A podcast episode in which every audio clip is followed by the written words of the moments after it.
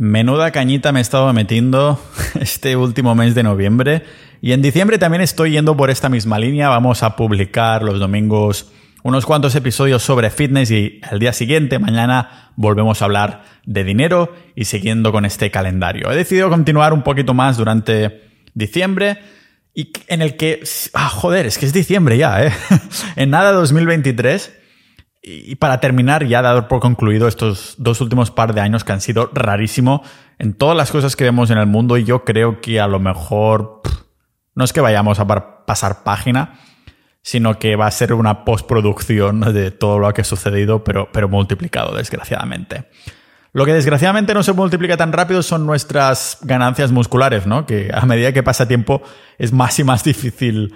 Ah, por eso la gente se termina ciclando. De hecho, veo un montón de chavales de estos que se ciclan por, por Instagram y tanto. Yo creo que antes no era. No había tanta gente que se ciclaba, sino que ha sido más la cultura de Instagram y TikTok. Porque, a ver, a mí que me motiva el gimnasio, mi feed de Instagram está lleno de esto, de tías con leggings haciendo sentadillas, de tíos también cachas haciendo poses y que, digo, que dices, ¡buah, qué cabrón! Levantando ahí buenos pesos muertos, buenas bancas y te motivas, mm, dices, bueno, por ahora es de noche, no voy a ir ahora al gimnasio que he ido al mediodía, pero conservas esa motivación para ir al día siguiente. Yo creo que va por ahí un poco de que se haya incrementado, a ver, no tengo datos, ¿eh? pero estoy hipotetizando que seguramente es una de las consecuencias que ha hecho que veas tan adolescente ciclado que de esto sí tengo datos, en el sentido de que veo muchos más ahorros. A lo mejor me fijo más ahora. Y yo también me he obsesionado más. No sé si a base de. No creo que sea a base de Instagram. Ha sido este último año, ¿no? Que me he obsesionado con el gimnasio, pero no tanto en los resultados, que también, porque para mí y todos los que estáis escuchando este episodio es importante estar buen ahorro delante del espejo. Si nos pusiéramos más feos, no iríamos al gimnasio, por mucho que mejorara nuestra salud o longevidad. Pero me he estado obsesionando más este año, me he estado obsesionando más con el hábito de estar ahí, de estar en el gimnasio. Por esto en estos últimos episodios que hablábamos de la periodización, hablábamos del volumen de entrenamiento, los episodios 419, 415, una de las cosas que eh, habéis visto que la que estoy experimentando y que de momento estoy flipando bastante de cómo va es de ir cada día si puedo. Por ejemplo, ayer no fui porque la noche anterior pues descansé mal, me notaba con pocas ganas y ya llevaba como varias semanas, al menos dos, yendo cada día. Entonces dije, bueno, no voy a ser tonto, así que voy a descansar y después ya iré. Pero me he obsesionado bastante con este hábito de estar ahí cada día para adoptar el gimnasio como hábito por sí mismo, aunque tenga que estar solo 40 minutos para entrenamiento, porque la mayoría de personas cuando va al gimnasio está ahí hora y media, dos horas, ¿no? Si hacen ese bro split súper voluminoso que hacen un músculo a machacarlo, ¿no? Lunes, Día Internacional de Pecho, se machaca y hasta el lunes siguiente no se vuelve a tocar pecho. Pero me ha interesado mucho lo que les comentaba en el episodio 404, que es el hecho de estar en el gimnasio en modo de atención plena, el mindfulness. En ese episodio específico no mencionaba el gimnasio como tal, un poquito sí, pero estar en esa zona con mi música y todo lo demás. Pero recientemente hice un cálculo rápido del tiempo que estaba pasando levantando pesas y dije, coño, Pau, estás pasando nueve horas, nueve, ocho horas semanales levantando pesas, porque antes iba incluso más. O sea, iba menos veces, pero el sumado era más. Porque, claro, dices, coño, Pau, he estado ocho, nueve horas semanales yendo al gimnasio, pero por esta transformación de ectomorfo nadie lo diría. Parece que tendrías que estar más, más cachas. Claro, si comparamos cómo estaba antes en cómo estoy ahora, pues dirás, bueno, es un ectomorfo de manual, no está grande, como mínimo tiene formas de gimnasio y, quizás le falten 8 kilos de músculos para que te etiqueten como, como mazao sin camiseta. Con camiseta serías un tío normal del montón a menos que te cicles.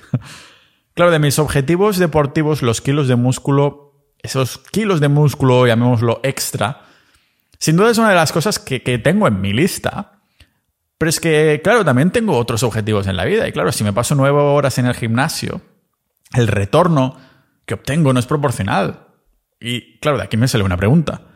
¿Puedo hacer menos y obtener los mismos resultados o incluso más? Pues resulta que con el fallo muscular como herramienta, sí puedo. Y es, hipotéticamente, esa es la respuesta. Y es, el episodio de hoy va de esta experimentación que estoy viendo y que de momento me está dando buenos resultados. La gracia de este podcast es que es un diario personal en el que me veis progresar en conclusiones, opiniones o desprogresar, ¿no? Y llegar a ciertas conclusiones para después progresar, porque para mí, si has fallado porque estabas en una conclusión errónea, sigue siendo un progreso, porque ya sabes que ese camino para ti, al menos, o para tu estrategia, no es lo correcto. Cuando haces una inversión, que ya puede ser de dinero, de tiempo, o incluso inversión emocional en relaciones, las haces pensando en un retorno, ¿no? De dinero, de negocios, de, de una ex o de una novia, o de una esposa pero nadie te va a devolver el tiempo que has gastado en la vida. Y por mucho que disfrutara en su momento, pues ir ahí a levantar dos horas seguidas, levantar pesas nueve horas a la semana, a nivel de productividad podría estar haciendo otra actividad que, no sé, que me rente más, sin perder ese mindfulness, ese estado mental, ¿no? Y ni siquiera el músculo, quizás hasta ganando músculo. Este es uno de los motivos por los que ah, encontré, ¿no? Beneficios a empezar a, a boxear cuando empecé por primera vez en Costa Rica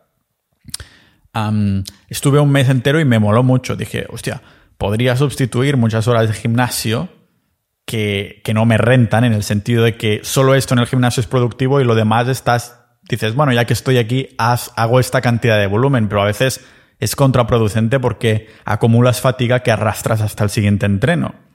Y claro, podría sustituir muchas de estas horas o este rato muerto, no muerto, o sea, Ah, basura, rato basura en el gimnasio porque no te hace avanzar y a veces hasta te, hace retroceder. Y en vez de esto, pues aprender otra cosa que requiera de mi presencia, ya sea intelectual o física. Porque todas estas horas extras, entre comillas, en el gimnasio, son horas que no estoy invirtiendo en, yo qué sé, crecimiento personal, crecimiento intelectual o crecimiento deportivo en otras áreas que me interesan. Tirar con arco, como hice en Estonia, o Ah, eso, en el boxeo o otras artes marciales que he querido probar. Ahora bien, la pregunta verdadera es, ¿podría seguir viéndome buen horro delante del espejo? Es decir, quizás no estoy grande, pero puedo, aunque no esté grande, puedo mantener esas formas de gimnasio. Estaba ahí en casa de mis padres y mirad que, que tengo un disco duro en el que voy guardando fotos, ¿no? Documentos de Excel para guardarlo de este año, los entrenamientos que voy haciendo, mirar las fotos de progreso o desprogreso, ¿no? De esa vez que gané 20 kilos, de esa vez que perdí 15. Y me encontré un vídeo de no hace mucho, de hecho hacía poco más de un año. Y dije, coño, aquí estoy bien, debe ser la luz. Pero entonces miré otros vídeos de, de la misma fecha. Pues claro, los grabo con el móvil, me los paso el disco duro cuando visito a mis padres lo vuelco ahí y tengo todo muy bien organizado, ¿no? Y digo, coño, hostia, pues no es la luz, aquí también hay luz distinta, me estoy viendo bien y tal. Y, claro, mm, lo bueno de este es que como me estoy guardando todas las rutinas desde los últimos tres años, como me estoy guardando las, las, dietas antes de venir haciendo carnívora, ahora la carnívora es mucho más intuitiva, pero lo bueno es que hace un año ya estaba haciendo carnívora y viendo la rutina que seguía, porque claro, yo pensé, si la dieta es casi la misma, estoy comiendo más o menos lo de siempre, voy bastante a intuición, digo, tiene que ser la rutina entonces. Los miré, ¿no? La rutina, los pesos que sacaba y cómo me veía físicamente y me dije, tengo que volver a hacer lo que estaba haciendo. ¿Y qué estaba haciendo? Pues muy pocos ejercicios, estaba haciendo cuatro como mucho y solo una única serie muy intensa entrenando al fallo muscular en cada ejercicio. Pero es que además también le estaba añadiendo como hacía esta efectiva y bajaba el peso hasta sensaciones. Es decir, si me sacaba 20, pues ahora me siento como cogiendo las de 12 y las hacía como muy light. O sea, siempre he tenido una época de, de vicio en el gimnasio que he estado haciendo demasiado volumen de entrenamiento, como os comentaba en el episodio 415. Y como os comentaba ahí, es muy fácil hacer demasiado, pero en esa época, no sé por qué solo estaba haciendo una única serie efectiva por ejercicio. Ironías de la vida, porque en pocas semanas estaba mejor de cuerpo. Otro ejemplo, o el ejemplo, al menos a nivel personal mío, de que más no es mejor. Así que empecé a indagar en este tipo de modalidad que estaba haciendo ya entonces y me di cuenta que como natural, como atleta, bueno, un atleta suena muy, eh, como que lo estás petando. Atleta como persona que hace deporte, como atleta natural, no necesitaba entrenar más a menudo, frecuencia, ah, ni entrenar mucho volumen, ¿vale? Lo que estaba necesitando era entrenar menos a menudo, pero más intensamente, al, fallo, lo que va totalmente en contra del consenso culturista, porque últimamente se está diciendo mucho esto de dejarte unas cuantas en reserva y este tipo de cosas. Así que vamos a indagar hoy en el fallo muscular aquí en este podcast multipotencial de Pau Ninja.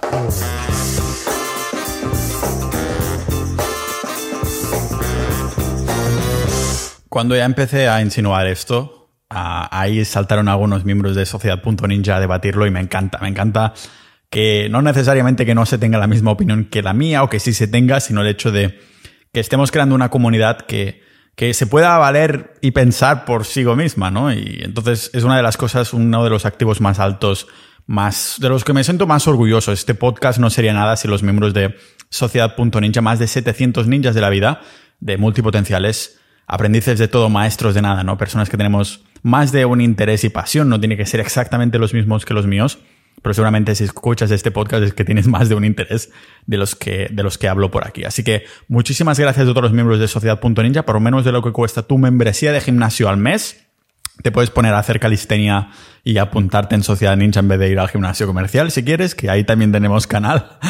Pues te unirás a nosotros, a más de 700 culos de mal asiento y a la vez también tendrás episodios exclusivos, boletines y un montón de cosas más que lo dejo como sorpresa para, para, unirte. Y como puedes ver, han pasado ya tres años desde que tengo este podcast, han pasado quizás dos desde que tengo Sociedad Ninja y la comunidad ha ido para arriba. Esto significa que los miembros siguen ahí, que les gusta el contenido que voy creando, les sigue dando apoyo y a la vez pues estamos generando algo ahí dentro muy molón. Tenemos canales pues de deporte, de artes marciales, de fitness, de calistenia, de salud, de carnívoro, carnívoros, dieta carnívora y este tipo de cosas. Así que muy completo si te interesa este tema, además de Bitcoin, negocios online y todas estas otras cosas que trato en el podcast. Así que ya sabes, sociedad.ninja y como digo, salió ¿no? el tema de entrenar así tan intensamente y sobre todo el debate está que si en llegar o no al fallo muscular, que es definido como esa inhabilidad de completar otra repetición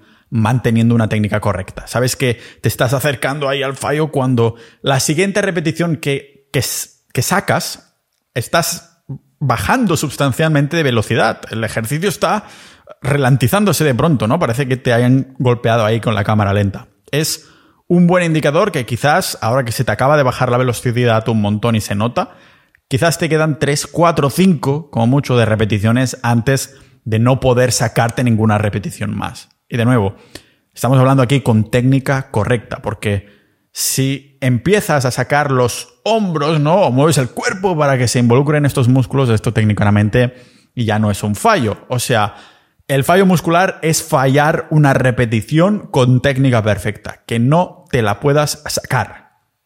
Y la repetición tampoco. Ahora bien, en el mundo del culturismo, se repite una y otra vez que el fallo es una herramienta, ¿no? Que no se tiene que utilizar constantemente, que te quemas y bla, bla, bla. En parte estoy de acuerdo, es cierto, y en parte no. Como a todas las respuestas creo que necesitamos lo que falta en esta sociedad, que es paciencia para entender el contexto.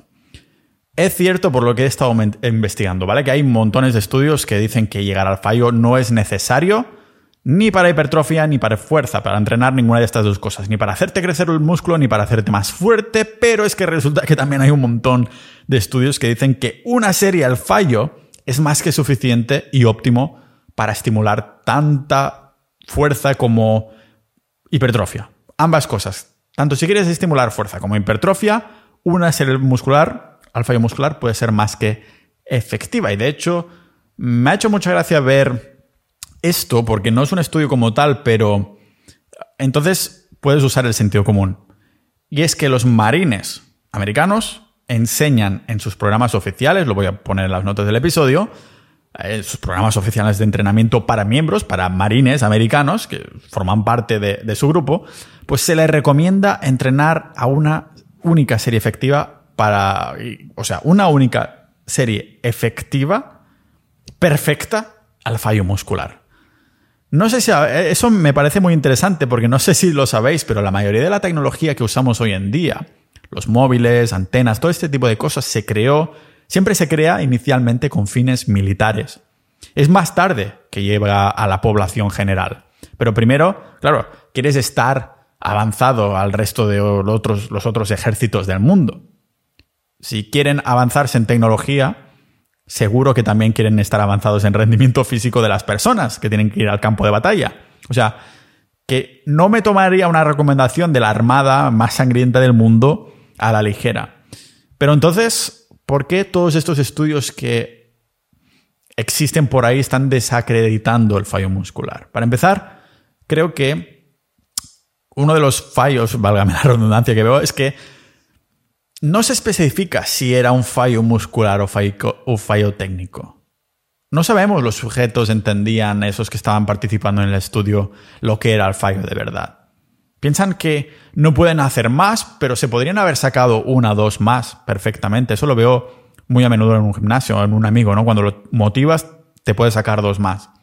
O quizás, ¿no? En la última repetición comprometen su forma involucrando otros músculos, algo que hacemos todos por instinto para poder completar la, acción requerida. Un salvaje no está ahí pensando si está contrayendo los músculos, está pensando en realizar la acción A, ¿no? El músculo se contrae de A a B, hace ese movimiento porque quieres completar esa acción requerida, no porque estás pensando en contraer los músculos en un estado salvaje. Entonces, es de nuestro instinto que se mueve así. Muchos también podría pasar que son novatos que obtendrán ganancias de músculo independientemente de cómo entrenen. Mientras entrenen de alguna manera, van a ganar algo de músculo igualmente. Pero el fallo más grande de, estos estudios de entrenar al fallo, válgame la redundancia, es en el hecho que se combina el fallo, la intensidad con el volumen de entrenamiento. Si algo hemos aprendido en la periodización, ¿no? Periodizando entrenamientos, como os comentaba en el episodio 419, es que no se puede combinar intensidad, frecuencia y volumen por igual. Muchos de estos estudios hacen hacer varias series al fallo y, y si hubieran llegado al fallo pero con una sola serie efectiva. Hay un motivo de peso para mí, ¿no? Que los entrenamientos de la categoría que vamos a llamar heavy duty, que usaban básicamente Mike Mendez, Dorian Yates, culturistas de la época dorada que ganaron varias veces consecutivas, pues eran tan efectivos. Se centraban en la intensidad, llegar al fallo, dejando, olvidando el volumen de entrenamiento. Eso me acuerdo que era Mike Mendez lo que lo comentaba en una entrevista cuando ganó el Olympia, uno de estos reportajes súper viejos. Decía, sí, yo es que entreno un tercio de lo que entrenan mis competidores y aún así, pues los gano, ¿no? Y además entreno 40 minutos. No solo entreno 3-4 días, sino que encima entreno 40 minutos. Pero tendrías que ver qué entrenamientos. Esto también lo, decía Dorian Yates. Mike Méndez era, era su mentor. Dorian Yates lo decía en el podcast de Joe Rogan. Decían, ya está, solo, 40, solo estos ejercicios, está una serie por ejercicio. Y decían, sí, pero hazlo tú. Después ves esos vídeos que están ahí gritando como si estuvieran siendo torturados por la intensidad en la que se sometían. O sea, el fallo en sí no es bueno ni malo, pero se ha demonizado porque cuando se aplica incorrectamente y por lo tanto lleva demasiada fatiga, sobreentrenamiento y, y lesiones, es por el hecho de este de, que se combina con el volumen. Estás, ¿cómo no va a arrastrar fatiga, sobreentrenamiento y lesiones si es como utilizar la nitro de un coche, que vas ahí, pues utilizar varios botones de nitro a la vez, pues te explotará el coche, tío, algo por el estilo. Lo que vimos en la periodización del entrenamiento es que si tenemos intensidad, volumen y frecuencia, no puedes esperar usar un entrenamiento de volumen e incrementar la intensidad sin reducir el volumen ni la frecuencia. Es una cosa o la otra. O sea, que el fallo pasa a ser malo por la acumulación de fatiga y la inhabilidad de pues bueno, como en todo en el gimnasio, de la inhabilidad de no recuperarte correctamente. Pero es que lo mismo podemos decir de la frecuencia y del volumen. En la hipertrofia, lo que tiene que primar antes que nada es la recuperación y el manejo de la fatiga para poder seguir entrenando a largo plazo. Si vamos al fallo constantemente, ¿necesitarás más tiempo para recuperarte? Sí. Si sigues la típica rutina de tradicional 3, 4, 5 series por ejercicio y te quemas en cada maldita serie. Personalmente, con lo que he estado experimentando y que recomiendo al menos probar un tiempo para saber cómo reacciona vuestro cuerpo a esto es entrenar esto a una única serie efectiva con pocos ejercicios, ir al fallo en cada una de estas series y hacerlo de modo más frecuente con menos volumen. He estado viendo, ah, o sea, más crecimiento de fuerza e hipertrofia. Digamos que estoy usando el propio fallo muscular como autorregulación. Gracias al fallo veo en qué punto estoy. ¿Soy más fuerte? ¿Soy más débil? Si te dejas unas cuantas, no sabes cuándo podrías haberte sacado. Me ha empezado a ir mucho mejor usando el fallo constantemente, con muy poco volumen, y al cabo de unas semanas, mm, hacer algunos días de descarga y volver a darle. Si mi serie efectiva al fallo, o cerca del fallo real, son 8 repeticiones con 100 kilos con forma perfecta, las series que haré de calentamiento pues serán ir acercándose a ese peso sin cansarme. La gente a veces se toma esto de las series, las que hay antes de la efectiva, como demasiado en serio y lo único que consiguen es eso, fatiga neuronal, que es básicamente tu cerebro mandando señales a los músculos para que se active y se contraigan, ¿no? Cuando tienes fatiga neuronal, la señal digamos que es débil, haciendo que pues, no se activen tantas fibras y por lo tanto los músculos no pueden producir demasiada fuerza cuando les toca hacer una serie efectiva. Arthur Jones, el, creador de las máquinas de gimnasio Nautilus, que, bueno, revolucionaron el mercado y también es el padre del HIT, el entrenamiento de alta intensidad, llegó a decir que dos series por ejercicio era mejor que tres series. De hecho, también dijo que hacer una serie era más efectivo que dos series, lo que va en contra de esto del típico entrenamiento convencional de 3, 4, 5 series por ejercicio que se popularizó tanto desde la época de Arnold. Así que, bueno, en cuanto a la ciencia también, ¿no? Ha habido estudios que han dado soporte que una única serie al fallo es igual, sino más efectiva, tanto por si vas a hacer hipertrofia como por fuerza, más efectiva incluso con que múltiples series, ¿no? Y lo voy a dejar también en las notas del episodio, un estudio que hay por ahí. De todas formas, estudios así, también hay que ser honesto y decir que se criticaron porque los tipos que, que pusieron ahí a entrenar no tenían experiencia y claro, así cualquiera gana músculo. Pero me pareció interesante ver cómo ese estímulo fue igual o en algunos casos incluso superior que los sujetos que entrenaban múltiples series. A raíz de esto, pues se han hecho ¿no? varios estudios modernos más para intentar suplir esas deficiencias que tenían estos estudios más antiguos. Y os voy a enlazar dos de 2000 y 2013, que interesantemente llegaron a conclusiones similares a este estudio de 1996. Y aparte de esto, es lo que os comentaba, ¿no? Tenemos casos de campeones consecutivos de Mister Olympia ah, que entrenaron así. Mike Mendez, Dorian Yates, Casa Vitario, Sergio Oliva un tiempo también entrenó así. Y Diréis, hostia, claro, pero es que estos se, ciclaban, como todos sus competidores que no ganaron ni entrenaban con volumen a saco. E incluso igualmente tenemos ganadores internacionales de culturismo natural en la actualidad. Pero parece, ¿no? Que hacer una sola serie del fallo es, es muy underground y que no tiene por qué funcionar. Solo unos pocos la aplican. Y si vas a un, un gimnasio convencional, convencional, creo que quería decir convencional y comercial a la vez, pero Ahí nadie lo hace. Bueno, excepto un calvo podcaster que la gente mira raro ¿qué, coño hace? Una serie y ya está. Pero bueno, así hago muchos amigos en los gimnasios, porque les digo, sí, sí, hago una serie y me voy. O sí, sí, solo me queda una serie. Ah, perfecto, me espero.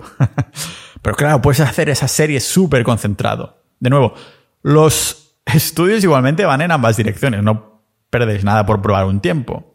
Dan soporte al fallo muscular y también van en contra pero animaría a cualquiera de vosotros, si estáis ahí tanteando un poco este, este mundo, a probarlo, a bajar a saco el volumen y hacer entrenos de una sola serie el fallo que te puedas concentrar a saco en esa una serie que vas a hacer, esta única serie. Desde, bueno, que empecé a experimentar con eso, estoy llegando a la conclusión que como naturales, no creo que tengamos que entrenar dos, tres veces o más a la semana para hipertrofiar. Y dejadme explicar, ¿vale? Incluso si hago una serie efectiva, súper intensa de pecho de, solo un ejercicio y el día siguiente hago lo mismo pero de espalda, solo una serie efectiva de espalda, quizás crees ¿no? que estás dejando suficiente espacio para descansar los músculos, pero la realidad es que es todo nuestro cuerpo que necesita recuperarse porque estamos entrenando todo el cuerpo aunque sepamos que estamos separando los músculos por día. Me refiero a que estamos entrenando todo el sistema nervioso. Estamos entrenando no un músculo en concreto. Cada día, aunque separemos los músculos, estamos entrenando todo el sistema nervioso, el sistema locomotor, que es el músculo esquelético, y hasta las reservas de los órganos y todo esto. Todos los estamos usando y usamos a menudo. La energía es energía y Arthur Jones dijo que es de poca sabiduría usar aquello que es de poca cantidad como si existiera de forma ilimitada. Como atletas naturales tenemos una habilidad para recuperarnos que es mucho menor que los culturistas ciclados que recomiendan ciertas rutinas. Me hace gracia porque antes, o sea, en los años, los últimos años, hemos girado el guion completamente. Antes los usuarios de esteroides pueden entrenar más a menudo, hacer más series, hacer más veces por semana, ah, que son los naturales que necesitan sentarse y recuperarse, esto se decía. Y ahora es lo contrario que los naturales necesitan entrenar más a menudo. O sea, que vamos a probar de, de hacer menos para ganar más músculo. Estoy hablando de menos series, de menos repeticiones, de menos peso. Estoy hablando de menos peso.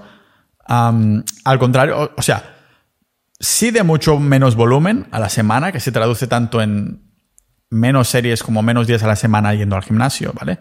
Lo que se ve en el gimnasio es que se va de 3 a 6 días, ¿no? Ejercicios de 3 a 5 y de series igual de 3 a 5. La idea sería hacer el doble de esfuerzo, pero con la mitad de volumen de trabajo. Si haces 12 repeticiones por 100 kilos a 3 series, al pasar a hacer una única serie exclusiva, estoy convencido que en vez de 12 repeticiones podrás sacarte 15 o incluso más. ¿Cómo puede ser? Pues porque en tu cabecita sabes que no te tienes que dejar nada en las reservas, porque sabes que no viene ninguna serie después. No viene ninguna serie más después de esta bestialidad. Así que el volumen requiere repartir la intensidad. Entendiendo por intensidad lo cerca del, fallo que estemos. Eso significa que si hacemos mucho volumen, ergo entrenar a muchas series o a mucho rato por, por músculo, para decirlo así, mucho rato de sesión, muchas series, no podemos ir a quemarnos al máximo porque después tenemos que hacer otras series efectivas. La intensidad estimula más el crecimiento. Esto es lo que creo, esto creo que es la clave. Si eres capaz de corregir esto, ponerte a hacer la mitad de series, pero el doble de intensidad, piensa que estás usando menos energía. A efectos prácticos, esto lo que significa es que has hecho un agujero en tu cuerpo, en tus músculos, un agujero que es menos profundo solo para que se recupere, sino que se recupere y después crezca, que es lo que no se deja hacer en los métodos tradicionales. En los métodos tradicionales, como mucho, se deja recuperar y los avances son mínimos porque no deja una supercompensación. Si hemos estimulado ese músculo con máxima intensidad, estamos mandando señales igual de fuertes al músculo, al cuerpo. Le estamos dando razones para crecer. ¿Cómo mm, se llega realmente al fallo muscular? Porque no es tan fácil de responder. ¿Cómo sé si he llegado, más bien dicho? Igual que le decía yo a mi ex, si no sabes si has llegado es que seguramente no has llegado. Cuando empezamos una serie, la primera repetición será la más fácil, obvio. Y progresivamente nos va a ir costando más a medida que las fibras musculares pues, van fallando y se va acumulando lo que la, en la biología se llama deuda de oxígeno. Ahora bien, si nuestro fallo está, digamos, en la repetición 10, a partir de la 8 o la 9 ya cuesta un montón si estamos manteniendo buena forma. Lo que pasa es que la mayoría, al llegar a la repetición ya número 9, al querer hacer la número 10, lo que hacen, por ejemplo, haciendo cool de bíceps, es tirar la espalda hacia atrás con todo el esfuerzo ahí para completar la repetición. Pero ojo, acabas de tirar la espalda hacia atrás, acabas de sacrificar técnica. Este ejercicio ya no es el que llevabas ocho repeticiones haciendo, es un ejercicio distinto ahora. Ahora imagina que estás en esta exacta misma situación, pero que en esta última repetición, que tanto te va a costar, decides no sacrificar técnica y te mantienes con la espalda como si te hubieran metido una escoba por el culo, perfectamente recta. Estás ahí luchando mientras sube esa última repetición y al ser tu fallo verdadero, te quedas clavado a medio camino hasta el punto que te quedas en esa misma situación unos pocos segundos sin que la barra o la mancuerna suba. Finalmente, tu sistema nervioso te dice, chavalín, hasta aquí has llegado, amigo. Así que bajas la barra poquito a poco, con una depresión digna de un emo, porque te dices, mierda, he fallado en esta última repetición. Pero un momento, esta es la palabra clave, he fallado. Es decir, en el momento que el peso deja de moverse a media repetición, tenemos tres opciones. Opción uno, sigo luchando, intentando sacar cada milímetro, sacando cada milímetro y completar la repetición con muy buena forma. Opción dos, sigo luchando, pero no sube y tengo que fallar, entre comitas. O opción tres, en el momento que tengo que luchar, tiro la espalda hacia atrás para, para trampear y sacarme porque me ha importado más que el peso se mueva de A a B. En estos escenarios, lógicamente, las opciones correctas son la 1 y la 2. La opción de luchar contra el peso máximo sin importar que puedas sacar la repetición mientras en la forma perfecta, no importa si no terminas sacándotela y fallas. Para mí es una victoria. Lo que sabemos es que la peor opción es la opción 3, que, lo haces, es, esto, ¿no? Poner una mentalidad en la que dejamos de preocuparnos de que no, ya nos no nos importa entrenar el músculo, lo que nos importa es mover el peso del punto A al punto B. Esto sí es incorrecto, esto sí es un fallo, pero no muscular, eh, sino es un fallo de haber fallado lo que querías conseguir. En el momento que tiramos la espalda atrás, en este ejemplo, o alteramos la técnica, acabamos de sacar el estrés del músculo. No importa si es un cool de bíceps, elevaciones laterales, o remos. En el momento que empezamos a trampear un poco en esa última repetición y usamos el cuerpo involucrando otros músculos que no son el objetivo para evitar esto, poner más estrés en el bíceps, lo que acabamos de hacer es preocuparnos más en completar la repetición, mover el peso, en vez de hacer el músculo se someta a nuestra voluntad. Esto es lo que queremos, hacer que se someta a más crecimiento hasta el punto que no tiene alternativa. Así que esto es lo que he estado investigando últimamente. Podemos llegar al fallo muscular en cualquier ejercicio realmente, pero yo me centro en hacerlos en aquellos que tenga mejor conexión mente-músculo, que hablamos hace ya unos cuantos domingos, el episodio 411, hablamos de la conexión mente-músculo, yo me centro en hacer solo esos ejercicios en los que conecto mejor. Si además le añado este fallo muscular, ya os digo, llevo poco tiempecito, haciendo esta técnica así y usando el fallo como algo principal, bajando un montón el volumen, estoy viendo resultados que, bueno, para una persona que no soy yo, que por lo tanto no se mira cada día en el espejo sin camiseta mientras se lava los dientes, inicialmente puede ser difícil de ver. Pero lo iré reportando en este podcast, así que los domingos, día de fitness, así que os iré, os iré diciendo.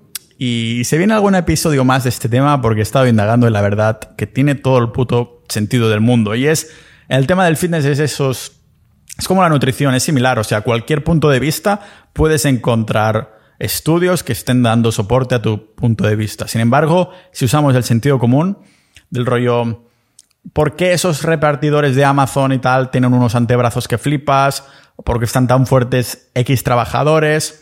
Ya ves que tienen frecuencia, este tipo de cosas, ¿no? Entonces, aparte de poder usar el sentido común, es verdad, la ciencia nos da pistas, nos da pistas para saber por dónde tirar o dónde investigar, pero nada como tu propio cuerpo, porque sí creo que los cuerpos a nivel muscular y todas estas cosas son muy, muy, muy individuales.